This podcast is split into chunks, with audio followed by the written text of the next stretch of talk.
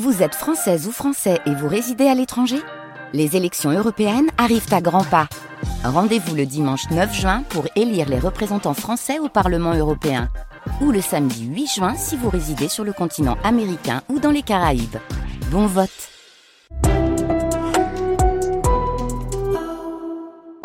SIG. Depuis le début de la semaine, comme vous le savez, il y a une crise diplomatique qui s'intensifie entre l'Inde et le Canada. New Delhi suspend la délivrance de visas, Ottawa dit vouloir ajuster le nombre de diplomates indiens sur son sol.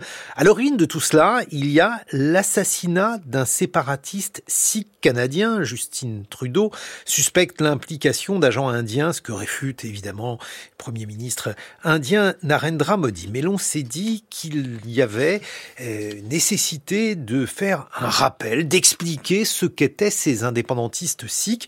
Et c'est la raison pour laquelle je vous ai invité, Jean-Luc Racine. Bonjour. Bonjour. Vous êtes directeur de recherche émérite au CNRS, au Centre d'études sud-asiatiques et himalayennes, chercheur senior au think tank Asia Center à Paris. Alors, tout d'abord, il faut nous présenter ce que sont les Sikhs.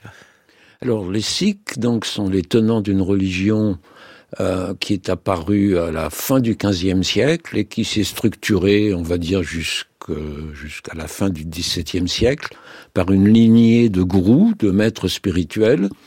Le premier étant euh, le gourou Nanak.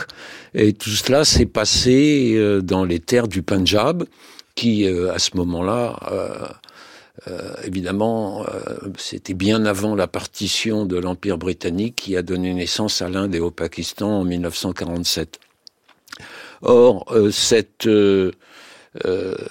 partition a conduit, en créant un Pakistan à majorité musulmane et une Inde à majorité hindoue, à des mouvements de population mm-hmm. et à une concentration donc des Sikhs qui pouvaient être au Punjab pakistanais, dont la plupart sont venus au Punjab indien. Et alors donc si je vous suis bien, les Sikhs ne sont ni musulmans ni hindous ils sont ni musulmans ni hindous.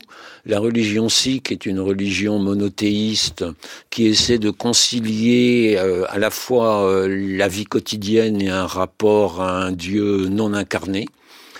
Euh, le gourou Nanak a emprunté euh, à la fois à l'hindouisme euh, et à l'islam. Donc c'est une forme de syncrétisme? C'est une forme de syncrétisme, mais qui s'est construite aussi euh, dans un rapport au pouvoir politique, dans la mesure où sous l'Empire moghol, il y a eu des persécutions, et le dernier des grands gourous, euh, Gobind Singh, a créé en quelque sorte une force de défense, la Khalsa, euh, ce qui explique d'ailleurs que dans les attributs des Sikhs, pour les hommes, outre la barbe et le turban, il y a euh, la dague, ce qu'on appelle le kirpan, qui rappelle euh, cette euh, mission de, de, protéger la communauté. Et alors pourquoi le turban justement? Oh, le turban, c'est une façon, je veux dire, le turban, il n'y a, a, pas que les Sikhs qui portent des turbans, mais leur turban a une forme particulière et, et très reconnaissable. La diaspora sikh, comment la déterminer? Quelle est euh, sa taille? Où sont principalement les Sikhs, Jean-Luc Racine? Alors précisément, et on est là, on entre dans le cœur du sujet. Hein, euh, les Sikhs euh, en Inde même, c'est, on estime aujourd'hui autour de 23 millions, 24 millions euh, de, de, citoyens. La plus grande des diasporas sikhs, elle est précisément au Canada, en majorité d'ailleurs dans la province de la Colombie-Britannique où a été euh, assassiné euh, ce leader, euh, Hardeep Singh Nijjar, ce leader d'un des mouvements sikhs séparatistes, puisque là, il faut revenir un peu en arrière, dans les années 80, quand s'est cristallisé un mouvement voulant créer un État sikh indépendant, mm-hmm. du nom de Khalistan, euh, ça ne faisait que reprendre ce qu'on avait vu effleurer à l'heure de la partition, où un certain nombre de Sikhs se disaient mais ah si les musulmans ont un pays et les hindous en ont un, pourquoi nous on n'en a pas? Mais ça, ça avait tourné court. Euh, ça s'est cristallisé euh, par un prêcheur sikh euh, très militant qui finalement s'est installé avec ses partisans euh, dans le temple d'or d'Amritsar, c'est-à-dire dans le plus grand des temples euh, de la religion sikh, où il a été finalement délogé euh, par l'armée et par la police indienne à l'instigation d'Indira Gandhi en 1984. Indira Gandhi, qui a payé le prix de ce sacrilège aux yeux de certains Sikhs en étant assassiné par son garde du corps sikh. Euh, et par la suite, son fils qui lui a succédé, Rajiv Gandhi, a essayé avec le leader du principal parti euh, politique parlementaire des Sikhs, euh, Longowal, de trouver une manière d'accommodement. Et euh, ce chef euh, Punjabi Sikh a été lui-même assassiné par des militants qui jugeaient qu'il avait trahi la cause. Vous nous parlez là de l'Inde, mais alors, euh, si je vous suis bien, Jean-Luc Racine, il y a donc l'Inde et le Pakistan. Et alors, le Pakistan, comment se comporte-t-il par rapport à la minorité sikh? Oh, la minorité sikh est très euh, minime.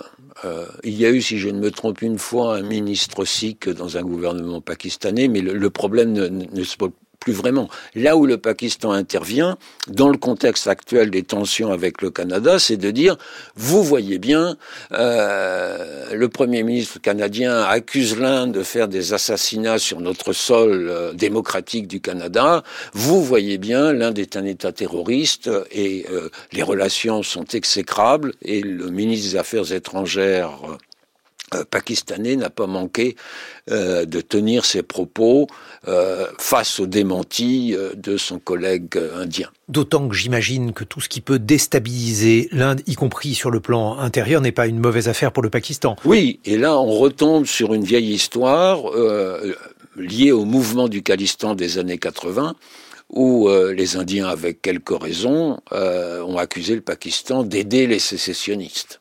Ce qui veut dire que finalement tout ceci est euh, une bonne affaire pour euh, le Pakistan. Euh, il y a d'autres mouvements indépendantistes sikhs actifs. Il y a des sikhs en France, il y en a aussi en Grande-Bretagne, Jean-Luc Racine. Oui, mais vraiment, le Canada joue un rôle, la diaspora a joué un rôle très important dans les années 80 pour soutenir le mouvement indépendantiste. Et aujourd'hui, il y a eu un, une manière de renouveau. Il y a des débats en Inde pour savoir est-ce que c'est sérieux ou pas, mais le poids de l'histoire compte. Est-ce que ce choc des années 80 euh, reste inscrit dans les mémoires, d'autant plus qu'après l'assassinat d'Indira Gandhi, il y a eu un pogrom anti-sikh qui a fait au moins 3000 morts. Donc euh, le passé est lourd. Et euh, la diaspora joue un rôle essentiel, et encore une fois, la principale diaspora sikh à l'étranger, c'est la diaspora canadienne, où on a là euh, des mouvements indépendantistes. Euh, Monsieur Nidjar, donc, qui a été euh, assassiné il y a quelques mois, était le leader d'un de ces mouvements. Euh, qui s'appelait les, les, Tigres du Khalistan. Ça fait penser évidemment aux Tigres tamouls du Sri Lanka qui eux aussi étaient sécessionnistes. Euh, mais il y a, d'autres mouvements comme les Sikhs pour la justice, euh, basés aux États-Unis.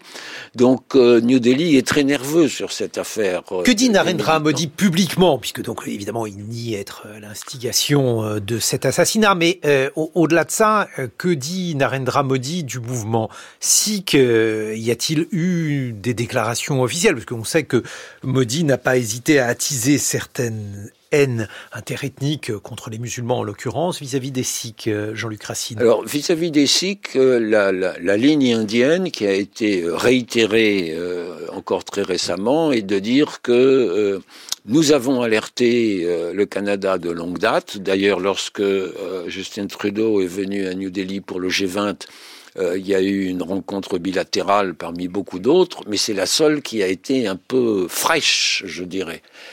Euh, parce que, euh, et dès la première visite en Inde de Trudeau en 2018, euh, le chef du gouvernement du Punjab lui avait remis une liste de personnes recherchées, donc citoyens canadiens, sikhs, militants.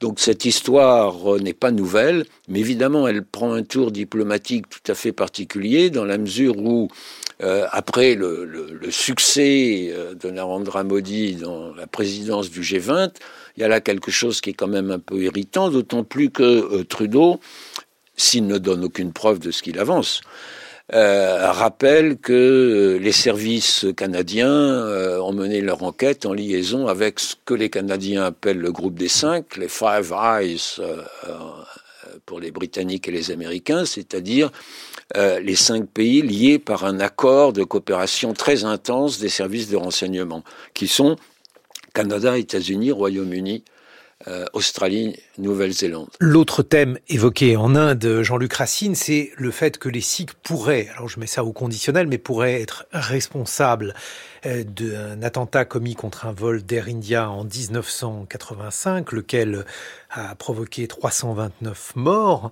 Si euh, les Sikhs étaient à l'origine de ce de cet attentat, cela justifierait de classer certains Sikhs, une organisation Sikh, parmi les associations ou les organisations terroristes. Oui, alors évidemment, comme toujours, hein, il y a le débat sur qui est terroriste, qui n'est pas terroriste. Mais des, gens qui perpètrent. Oui, oui, mais cette, euh, cette, histoire euh, du vol d'Air India euh, donc de 1985 est revenue bien sûr à la surface. il y avait eu des accusations et les accusés finalement été libéré faute de preuves. Mais tout ça construit une brique en plus sur euh, euh, une histoire chargée. Et euh, les tensions actuelles ne sont finalement que la phase la plus aiguë de, de difficultés bilatérales sur cette affaire des militants sikhs. La, la, thèse canadienne étant nous sommes une démocratie, les gens ont le droit de manifester, y compris contre l'ambassade et contre les consulats indiens au Canada, euh, alors que pour New Delhi, il s'agit d'une menace euh, auquel euh, le gouvernement est très sensible. Et les autres pays, les États-Unis par exemple, comment se positionnent-ils par rapport aux demandes, par rapport à l'indépendantisme sikh? Alors, ils ne soutiennent pas forcément, évidemment, l'indépendantisme sikh parce que euh, rejouer avec les frontières, c'est quand même un peu compliqué. Surtout que quand on définit le Khalistan, il y a des définitions minimalistes. Le Punjab et des définitions maximalistes euh, beaucoup plus larges.